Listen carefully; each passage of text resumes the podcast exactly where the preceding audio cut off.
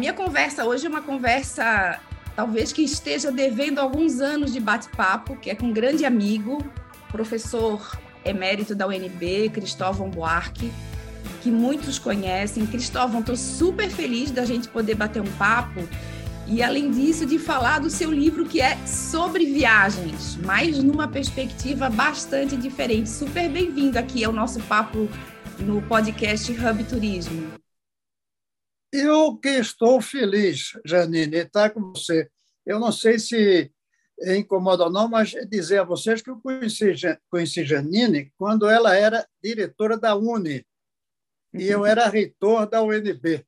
E, e trabalhamos juntos na luta, naquele momento, pela construção da UNB e de outras universidades. Então, é uma amizade bastante antiga. É verdade. E eu sou uma colecionadora dos seus livros, e aí eu recebi de presente o, li o último livro do Cristóvão, que se chama O Mundo é uma Escola, O que Aprendi em Viagens. O livro é uma delícia porque ele traz várias histórias verdadeiras e várias reflexões. E aí, Cristóvão, é a primeira pergunta que eu queria te fazer, porque você aborda as viagens numa perspectiva muito diferente. Você mistura suas experiências profissionais, políticas, como professor, como governador, enfim, várias etapas da sua vida.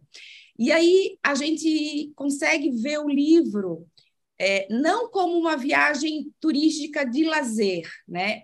É, não como uma simples aventura, embora você fale em aventura, mas você traz um, um, um, significado completamente daquilo que você aprendeu nas viagens. Eu queria que você contasse um pouco para a gente que perspectiva é essa. Primeiro, esse é um livro que não teve um plano para ser escrito. Ele foi escrito depois de tudo realizado. Tem viagens que eu coloquei que eu tinha 20 anos, pelo sertão, por exemplo, do Nordeste. É que depois que eu saí da política, depois da eleição de 18, e aposentado como professor, que eu sou, comecei a escrever muito. E um dos livros, eu já fiz mais de que esses, foram quatro nesse período, foi esse. Por que não escrever as histórias? Aliás, quem me deu a sugestão foi uma filha minha que trabalha com televisão. Então eu decidi escrever e fui escrevendo, cada um independente. Tanto que esse é um livro que a pessoa pode ler um capítulo e não ler outro. Não é um livro para ser lido do começo ao fim. E foram saindo. Só que não é um livro de turismo no sentido de lazer, por exemplo, ou no sentido de aventura direta. É um livro de reflexões. As reflexões que eu fui fazendo durante essas viagens, graças a pessoas interessantes que eu conheci, algumas muito famosas no mundo, e graças a provocações que eu fui percebendo ao ver o mundo onde eu estava, diferente do nosso brasileiro. Então, esse é um livro de reflexões provocadas por viagens. E você acha que o, a viagem, é, de, independente de para onde você vai, ela lhe traz choques culturais, sociais, ela lhe traz é, percepções diferentes do mundo que primeiro lhe colocam numa situação de muitas vezes desconforto, porque você está enfrentando um desconhecido. Mas por outro lado, como tudo na vida, elas trazem muito aprendizado e muito respeito à cultura dos outros, aquilo que é diferente do seu. Como que você vê isso? Como experiências de viagens? Eu creio que você usou o conceito correto. Eu colocaria a palavra inquietação no lugar do desconforto, embora o desconforto também, até porque a inquietação é um desconforto intelectual. Então, a viagem provoca inquietações se você estiver alerta ao que vê. Se você estiver alerta às surpresas que você tem. Eu uso, uso sempre a ideia de que a parte mais importante das viagens são os taxistas, porque é a maneira de você ter contato com a realidade diferente da sua quando você fala com o taxista.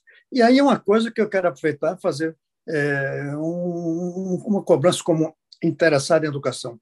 Línguas, aprenda línguas. É preciso falar idiomas. Se você fala idiomas, você consegue ter essas inquietações ao ver as coisas ao redor. Então, o livro é manifestações, é manifestação de surpresas, surpresas com uma conversa, surpresa com um fato, surpresas com a história que a gente aprende também quando viaja. Viagem precisa ter o olho aberto para o coração perceber o que é que você tem de especial. É, e saber que o mundo não é só aquele que está ao seu redor, né? O mundo é muito mais do que isso. Eu vou fazer uma aspas suas aqui, que você, colo... você faz o seguinte, que mesmo você fala, né, que você não teve nenhum risco de vida, né, no... quando você viveu as aventuras na... durante a viagem. E você fala assim, viajar oferece a aventura de aprender e pensar, graças a deslumbrar-se com o inesperado pôr em dúvida concepções, descobrir ideias novas, perceber preconceitos, que é o é. que a gente tem diante do desconhecido, né? É isso mesmo. Nós temos preconceitos nós e achamos que os outros que são preconceituosos. Então, quando a gente convive com o estrangeiro, estrangeiro no sentido de que aquele que é de fora da gente, nós percebemos que, às vezes, o preconceito é nosso, no sentido negativo de preconceito. Porque preconceito, que eu detesto, eu sou contra, não gosto de quem tem preconceito de nenhum tipo, mas preconceito, de uma maneira, ser visto com a neutralidade da língua, é conceito anterior, é um pré-conceito. O seu pode ser melhor do que o pré-conceito do outro, melhor que eu digo moralmente, mas conforme a sua moral. Quando você se coloca na moral do outro, você vê que talvez não seja a sua moral. Uma das histórias que eu mais é, cito desse choque de preconceitos é uma conversa com um motorista de táxi em Dakar, no Senegal. Eu entrei no carro e, enquanto eu ia colocando o cinto de segurança, eu fui perguntando para ele: quantas esposas você tem? Lá eles podem ter quatro esposas, legalmente. E na conversa ele disse que não tinha outra, porque ele é jovem e a esposa ainda pode ter filho. Para ele, o casamento é para isso. Como, aliás, entre os católicos também. A gente esquece isso. Mas aí eu falei que no Brasil só. Não, no meu país só podemos ter uma. E ele perguntou qual era o país, eu disse o Brasil. Ele disse: é verdade, lá, quando a esposa não pode mais ter filho, vocês mandam embora e trazem outra. Não, aqui é a gente jovem não, aqui a gente respeita a anterior. Para ele, nós somos os bárbaros. Mas o interessante é. é que eu perguntei onde ele aprendeu isso. Ele disse, nas telenovelas brasileiras. Olha só! Ou seja, esse é o retrato que a gente passa. Ou seja, eu não consigo imaginar essa visão muçulmana. Para nós é um absurdo. Mas, para eles, o absurdo é se separar de uma esposa porque ela não pode mais ter filho. E, para ele, essa é a razão da separação, que também não é o caso no Brasil. As razões são outras. É. Mas, é, Mas é quantas isso. mulheres né, temos no Brasil mães abandonadas com filhos, né? chefes de família abandonadas, né? Exatamente, muitas, muitas. Inclusive, uma coisa triste: muitas abandonadas quando tem um filho com deficiência e o pai não segura, não aguenta, não acompanha e abandona. Ele disse, esse motorista, não sobre esse assunto, não surgiu isso. Aqui a gente não abandona.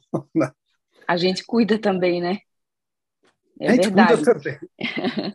Cristóvão, eu queria falar sobre um, uma, um tema que todo mundo aborda muito, né? Textos, até às vezes, que são meio modificados, mas eu tenho que aproveitar você para a gente contar essa história direito. Você tem um discurso sobre a Amazônia, que, aliás, foi feito no ano 2000, numa, numa conferência da ONU em São Francisco, na Califórnia, mas que até hoje as pessoas reproduzem é, esse tema.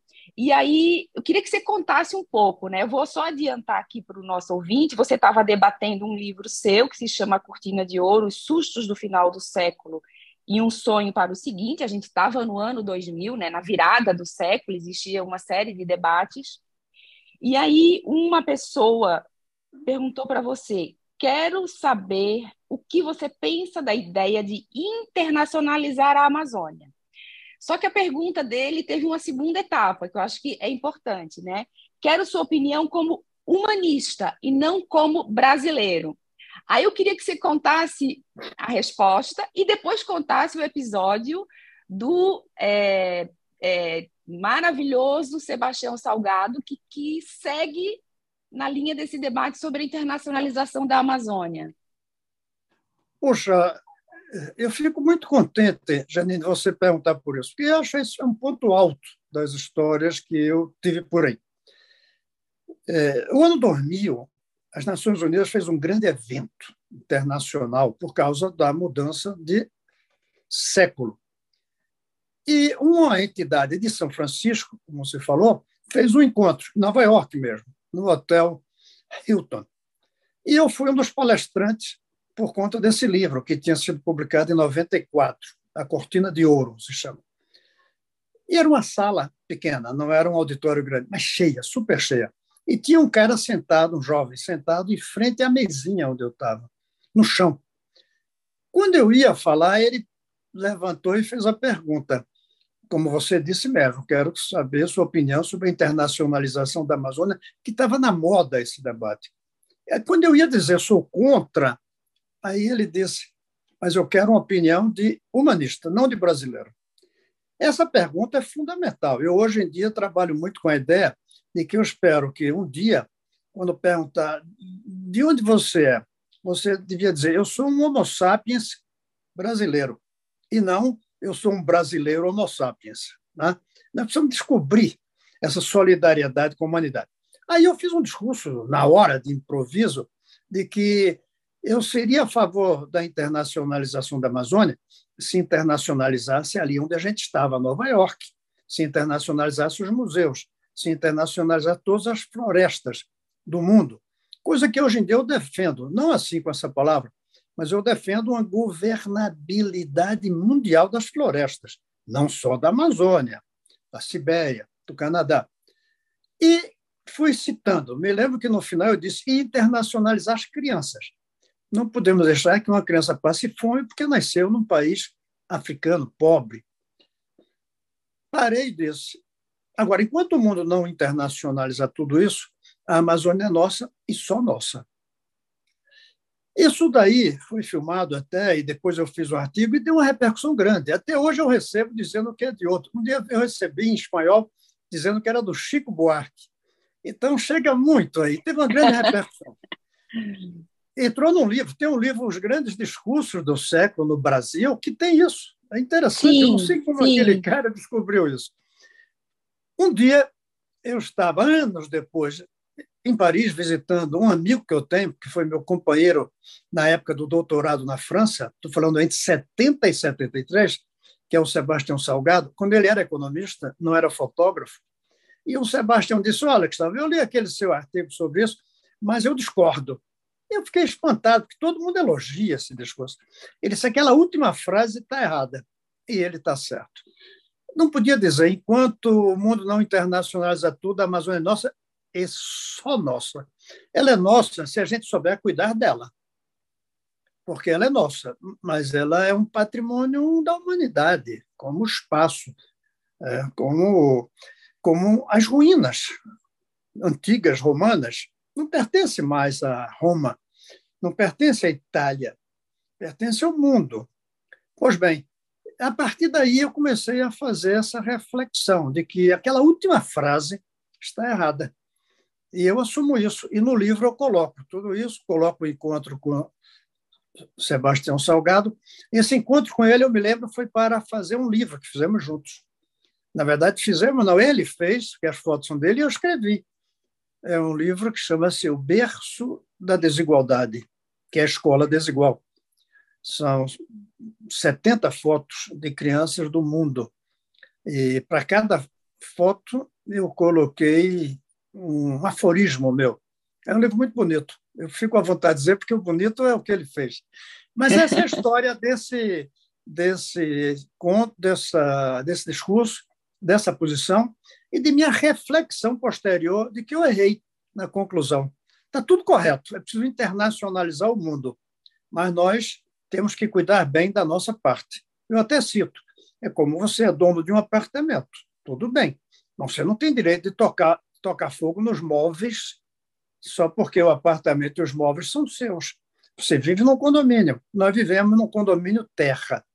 Então, temos que tratar bem o nosso Só para fechar, quando se fala hoje em internacionalização, influência externa e em defesa da soberania, queremos poder destruir a Amazônia, como eu já vi gente dizendo, eu lembro que na escravidão, quando a Inglaterra fez uma lei inglesa proibindo o tráfico de escravos e quis impor isso ao mundo, muitos brasileiros escravocratas disseram: em nome da soberania, nós temos direito de ter escravos.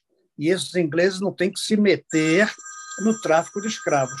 Eu acho que hoje existem alguns valores que têm que ser internacionalizados, porque são valores que dizem respeito à humanidade e não a uma ou outra nação. Aliás, um dos contos, não contos, uma das histórias que eu acho, não história, um dos textos do livro que eu acho bom é aquele que eu trato de que as fronteiras são invenção dos políticos, historiadores e geógrafos. A natureza não tem fronteira. E um bom lugar para você perceber isso, para mim, foi Hong Kong, em que você toma um trem e muda de lugar. É, você é, Vaticano, você anda e muda de país. É. Essa é uma reflexão do livro que eu acho bom. É... Talvez mais criada pelos políticos, né? E não pelos os geógrafos e historiadores só fazem retratar, né? O que a é história é verdade, da humanidade é. construiu. Ô, Cristóvão, deixa eu só voltar um tema nesse da Amazônia que tem tudo a ver com viagens, que eu que trabalho, né, já 30 anos nesse nesse nesse mundo que eu adoro, é, os brasileiros não conhecem a Amazônia. Os brasileiros viajam, nenhuma crítica, né? Nada contra. Todo ano para Disney ou todo ano para Nova York, mas não viajam dentro do seu país, não descobrem seu país.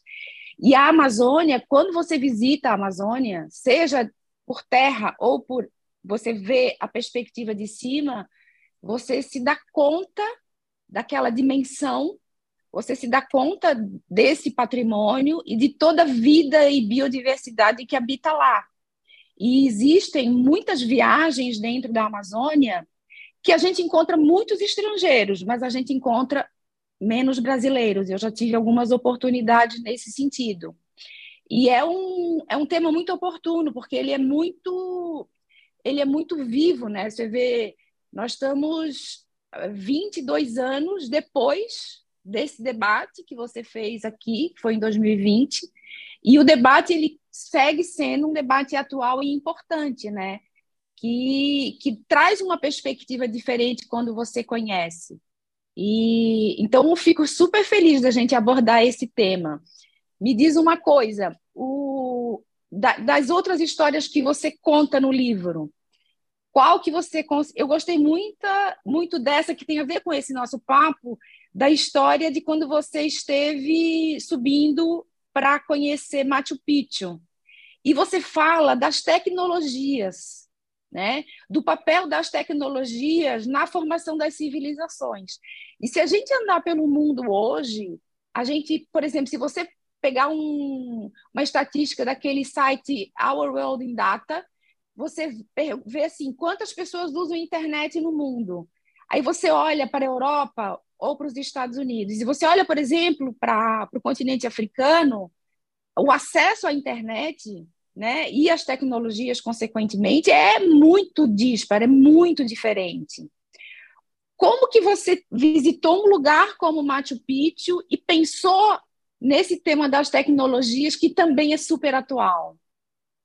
Boa pergunta e duas respostas, duas razões. Uma é que eu estava em Lima fazendo um trabalho sobre tecnologias adaptadas.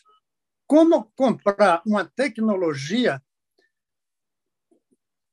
como comprar uma tecnologia estrangeira para uma indústria no Brasil e adaptá-la à nossa realidade. Isso virou até um livro. Eu tenho um livro que está publicado lá no Peru. É, escrevi junto com o irmão que estava comigo. Ficamos um mês escrevendo esse livro lá. E aí eu aproveitei uns dias e fui a Machu Picchu. Aí eu fiquei, eu fiz a outra reflexão da tecnologia. Que tecnologia tinham aqueles incas para conseguirem construir aqueles prédios movendo pedras que pesam centenas de toneladas, colocando uma em cima da outra com tanta perfeição. E vi que tecnologia depende do meio ambiente onde você está e da capacidade da lógica, da inteligência, ter a chamada resiliência tecnológica. Então, foram essas duas coisas. Que tecnologia eles tinham adotado? E aí a minha pergunta: qual é a superior tecnologia? A deles, que conseguiram fazer aquilo com as mãos e alguns animais pequenos, não tinham cavalos, ou a nossa, que faríamos aquilo com guindastes, com aviões, helicópteros potentes. Não dá para dizer qual é a mais potente. Ambas tecnologias são produto da inteligência humana. E o que disse realmente uma tecnologia boa é o resultado. E as nossas estão tendo resultados sociais negativos, porque as nossas produzem muito, para poucos. Esse é um problema. Aí foi a reflexão sobre tecnologia. Ali foi minha parte de economista e engenheiro que levou a essa reflexão. Mas eu queria voltar ao que você falou sobre os brasileiros não conhecem é, o Brasil. Claro. A parcela pobre do Brasil não viaja. E a parcela rica viaja para o exterior. Esse é um problema que nós temos no Brasil. A parcela que tem dinheiro quer ir para o exterior. Quando uma viagem pelo Amazonas, uma viagem pelo São Francisco, aí um certo fascínio que eu tenho por rios, não é à toa, quem nasceu na margem do Capibaribe, como eu, é claro que tem esse fascínio por rios. É, os rios, mas não são os rios, as cidades antigas aqui de Minas. O Brasil tem tanta coisa que pode deslumbrar, inquietar, provocar, ensinar, que às vezes eu me pergunto por que fazemos viagens para o exterior. Aqui tem muita coisa. Nesse ponto você tem toda a razão. É, você, quando você, eu que vivi a experiência de sair do Sul e vir morar no Nordeste há 30 e poucos anos atrás, é, é um, um aprendizado muito grande, né? Porque um país continental como o nosso, ele tem os diferentes sotaques, os diferentes sabores, né? Os diferentes cheiros, as diferentes paisagens, e isso tudo é muito é muito importante para a identidade nacional, né? Mesmo a gente falando a mesma língua, a gente tem os diferentes sotaques, né? E a gente acaba vendo essas diferenças todas. Mas agora que o dólar está alto, o pessoal está viajando mais aqui dentro do Brasil, é uma coisa boa. É, isso é uma boa consequência. A, é. desvalorização do dólar é terrível, porque provoca inflação. Mas para a indústria nacional é boa, inclusive a indústria do turismo. É verdade. Cristóvão, eu, eu queria ver, falar. Tem mais alguma história que você quer compartilhar com a gente antes de eu, de eu fazer a minha última pergunta? Eu gosto do capítulo de Bangladesh porque eu aproveitei para fazer uma crítica, duas, duas críticas, de dois temas que eu trabalho a minha vida toda. Um é como tratar, enfrentar, resolver o problema da pobreza. Os economistas acham que é aumentando a renda dos pobres. E eu acho que é oferecendo aos pobres o que eles precisam para sair da pobreza. E, com aquela ideia que eu tive lá atrás da Bolsa Escola, compondo os dois. Uma renda para os pobres, para que eles produzam o que eles precisam. Dos programas do meu governo, do federal, o que eu acho mais bonito até hoje é um programa que eu comprava a primeira carta que um analfabeto escrevesse obviamente em sala de aula. Não podia trazer pronto. E só podia escrever depois de dois meses de aula, para não chegar, sentar e escrever e ganhar o dinheirinho dele. Pois bem, eu vi na, na, em Bangladesh como lá se enfrentou a pobreza através do microcrédito. E o outro é a universidade. Minha crítica à universidade pelo seu isolamento, pela sua alienação e pela incapacidade de ver alternativas que não estão ainda formuladas fora dela. E lá eu vi como o Yunus, que depois ganhou o Nobel da Paz, depois de eu ter estado lá, alguns anos depois, ele conseguiu, professor da universidade, e eles uma coisa interessante, eles todos os dias eu ia de minha casa à universidade de Dhaka, no campus, E percebi que quem passava pelaquela estrada não via hum, centenas de mulheres na margem da estrada vendendo cestas de palha. E ele testou e viu que os alunos dele não viam aquelas mulheres que ficavam ali. A descoberta daquela realidade foi uma coisa importante que ele fez para os alunos. Mas ele fez mais. Ele juntou um pouquinho de dinheiro de todos eles e criou a primeira, o primeiro financiamento. Ele descobriu que aquelas mulheres trabalhavam a palha que compravam graças ao financiamento de um agiota. E o produto delas ia quase todo para o agiota. Então, o que é que eles perceberam? Vamos financiar essas mulheres a um juro muito baixo. E aí começou o que depois virou o Grameen Bank, que é uma instituição potentíssima hoje em dia, e deu o Nobel para ele. Então, essa crítica à universidade e essa crítica aos economistas que não descobriram, inclusive, o verbo desempobrecer, existe o verbo enriquecer. Não existe desempobrecer. Aliás, eu queria lembrar que uma das coisas que eu fico contente do livro é que tem um glossário no final, com 240 palavras que eu fui criando ao longo das reflexões. Palavras ou conceitos. Então, a de Bangladesh eu gosto, Janine, é um dos textos bons. Mas o último texto eu gosto também, porque foi um jantar com dois homens bem velhos. Aliás, um deles eu ontem conversei, no aniversário dele, 101 anos, que é o Edgar Morin. E aquele encontro em Dijon com ele, que já estava com quase 90, e um outro que já estava com 90 e poucos, foram muito importantes para mim para descobrir como a juventude pode continuar, mesmo com a decadência física desde que você mantenha o pensamento fluindo bem. São é, algumas... essa, essa era a minha última, esse era o último tema que eu estava querendo, até que você estava comentando aí, eu me lembrei. Você lembra é, aquele monumento que você, eu não sei se era monumento, mas enfim, aquelas cartas que as pessoas escreveram para ser abertas na virada do milênio? Conta um pouco para gente rapidamente isso. Foi uma ideia que eu tive, na verdade, eu estou até tentando mais uma vez agora, em relação ao segundo centenário da independência. Naquela época, eu fiz uma lista de personalidades e pedi que escrevesse uma carta para as pessoas de, do final do século. Era uma, faltavam apenas 15 anos, ou seja, era perto, né? 85 até 2000, mas parecia longe, longe e recolhi essas cartas e foram colocadas num barril, num tonel, lá na UNB. Tem um lugar onde elas estão. Ninguém se lembrou de abrir quando dormiu. Não abriu ainda? Não, não abriram, está lá. Ah, o ah, mas eu justamente. Nosso jornal, eu acho que chegou a fazer uma matéria sobre isso. Eu vou provocar isso, viu? Mas eu estava querendo fazer. É curiosíssimo, agora, é. Eu estava querendo provocar agora, fazer um no primeiro, no segundo centenário da independência, mas para guardar para o terceiro centenário daqui a 100 anos. É, porque eu acho isso fascinante, porque não sei se é porque eu sou historiadora e, e acho que esse olhar para trás ele tem um valor muito grande né, para a construção do futuro. É, então é muito interessante a gente também ver esses aspectos. Deixa eu voltar para nosso próximo, para o nosso último tema, que é exatamente esse que você falou do Morin e do Hessel, né? É, você fala, você quase termina o livro, diz, quase não termina dizendo assim: a boa forma de administrar a equação da vida é seguir viajante aprendiz até o fim.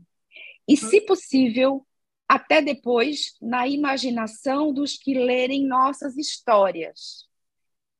É muito rico isso, porque traz uma, um significado a um debate muito importante, que é a, a, o envelhecer e eu me lembro uma vez, sabe, que grande parte do meu desencanto com a universidade, porque eu fui professora universitária concursada e eu pedi demissão da universidade. O meu grande desencanto era justamente esse esse apartado da vida real, essa essa essa incapacidade de olhar para a vida real e trazer realmente é, uma contribuição mais efetiva, né? E, e, e uma vez é, eu me lembro de um professor que estava se aposentando e foi a última reunião do departamento com aquele professor que estava se aposentando. E eu, fiquei, eu era muito jovem e eu fiquei indignada. Como os professores iam deixar aquele cara se aposentar? Porque Isso. aquele cara, ele era o que tinha de mais importante ali, porque ele é. tinha um acumulado intelectual que nenhum de nós tínhamos. É. Como que a gente. E aquilo ali foi uma coisa que saiu sem, óbvio, sem pensar. Eu era muito jovem. E eu disse, gente, eu não consigo entender. Como um intelectual, se fosse um corredor de maratona, como você quer ser, tudo bem. Mas um intelectual se aposentar. E aí, enfim, a reunião terminou, ele ficou muito emocionado e veio conversar comigo, porque tinha esse lado dele, de deixar de trabalhar, né? Que eu não sei, sei lá, vinte e tantos anos atrás. É, é uma coisa, e depois eu vim a saber até que esse professor teve Alzheimer e tudo, mas vamos falar desse envelhecer, né? Em que você coloca aqui, e aí eu acho, né? Uma das coisas que traz vida para a gente é essa curiosidade, essa vontade de aprender, essa vontade de entender o mundo, de entender o eu, de entender onde você vive, né? E como eu estava, você estava falando dos livros do milênio, e eu estava lendo uma, uma, reportagem com o Oscar Niemeyer, e ele estava dizendo que, a, que ele é um insignificante. Ele disse: Eu sou insignificante. Eu não sou nenhum homem brilhante, eu sou um, uma pessoa como qualquer uma, né? E isso também é importante para vo você entender a sua, a su o seu curto espaço de tempo quando você olha para a história da humanidade e para aquilo que já foi e para aquilo que vem, né? O que, que é ser um viajante aprendiz até o fim e deixar as nossas histórias para serem lidas e, e viajar na imaginação daqueles que vão ler? Me conta. É estar aqui com você conversando sobre isso. e com, você, inclusive, lembrou com um errinho apenas de 20 quilômetros. Eu estou treinando para uma meia maratona. Meia não maratona. Uma maratona que eu quero correr no dia que fizer 80 anos. Eu já corri meia Olha! Maratona, quando eu era um corredor mesmo, praticava isso. Mas faz 20 anos que parei, decidi voltar a treinar para fazer Ótimo. isso no dia 20 de fevereiro de 24, que eu faço 80 anos. Pois bem. Vou anotar aqui, vou anotar aqui, peraí, 20 de fevereiro de 24, daqui a dois anos. Quando eu nasci foi um domingo de carnaval. Eu vou até olhar que dia da semana vai cair essa coisa aí. Pois bem, é isso que a gente tem que fazer: envelhecer curtindo no que for possível, enquanto der.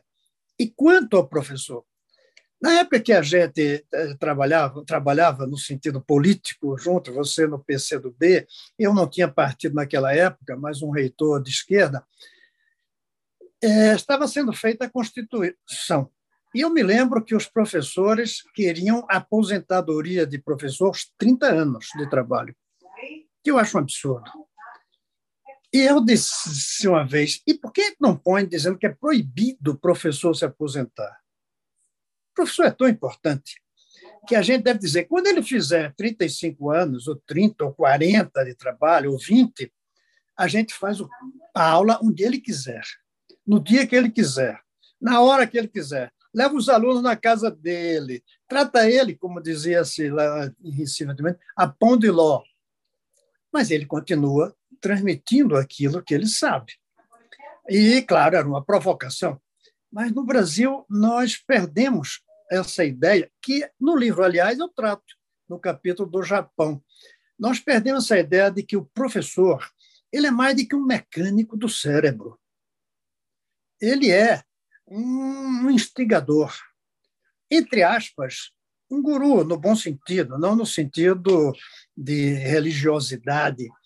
Ele é um mestre.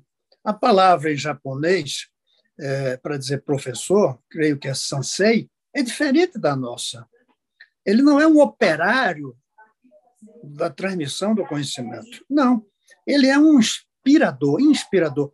Tanto que para eles não há ex-professor. 20, 30 anos depois de ter saído do colégio, ele continua dizendo: o meu professor. Então, nós cometemos esse erro. Nós proletarizamos o professor do ponto de vista de organização social. Não estou falando proletarização no sentido de, de classe, que isso é positivo, proletariado, mas no ponto de vista de, da organização social de um trabalhador como outro qualquer. Não. O professor não é um, não é um trabalhador como outro qualquer. Um médico é muito mais importante do ponto de vista imediato. Quando o seu carro quebra, o mais importante é o mecânico. Mas são diferentes. Essa sensação de que o professor não é uma figura especial e os próprios professores não se sentem como uma figura especial da civilização, isso é que faz com que a educação é uma das razões pelas quais a educação é desprezada. E claro, aí tem um círculo vicioso. Aí se despreza o professor. E ao se desprezar o professor, se despreza a educação. É isso. Eu acho que o capítulo do Japão é interessante também. Como o Japão trata o professor. Dizem, eu cito, mas não tenho certeza, que todos fazem uma, uma genuflexão diante do imperador. E o imperador faz diante de professor. Se não faz, se é verdade ou não isso, mas na prática é assim mesmo. O professor no Japão é tido como uma figura que está acima, como um padre ou um pastor para as pessoas que são religiosas. É, nós precisamos discutir isso. Eu não sabia, Janine, que você tinha feito isso com esse professor que ia se aposentar. Não sabia. Uhum. Mas você teve um lampejo, ainda tão jovem, na época, brilhante, correto, de uma pessoa que sabe a importância da educação e do professor para a educação. Por isso que é, eu gosto pro... de conversar é... com você. Olha, Cristóvão, esse papo assim muito bom é, e, e, ele é muito oportuno porque esses esses anos aí, dois anos, né, que as pessoas ficaram sem viajar, sem sair, é, dá um também traz um ressignificado e um novo propósito para as, para as viagens das pessoas. Elas estão realmente é, buscando entender as viagens de uma outra forma. E eu acho que todas as suas histórias e experiências também ajudaram a gente a refletir bastante. Um, foi um papo super legal, super obrigada pela nossa conversa e espero que a gente consiga. Eu, no dia 20, você sabe que eu também faço aniversário em fevereiro, né? Eu faço dia 15. É. Então, é. eu também tenho dias que meu, meu aniversário cai no carnaval. Mas eu quero ver o vídeo dessa meia maratona em fevereiro de 24. Obrigada pelo papo, foi ótimo. Eu que agradeço, Janine. Bom demais revê-la e termos essa conversa. Fiquei com vontade de outras conversas. Um beijo para você e para todos que vão nos assistir.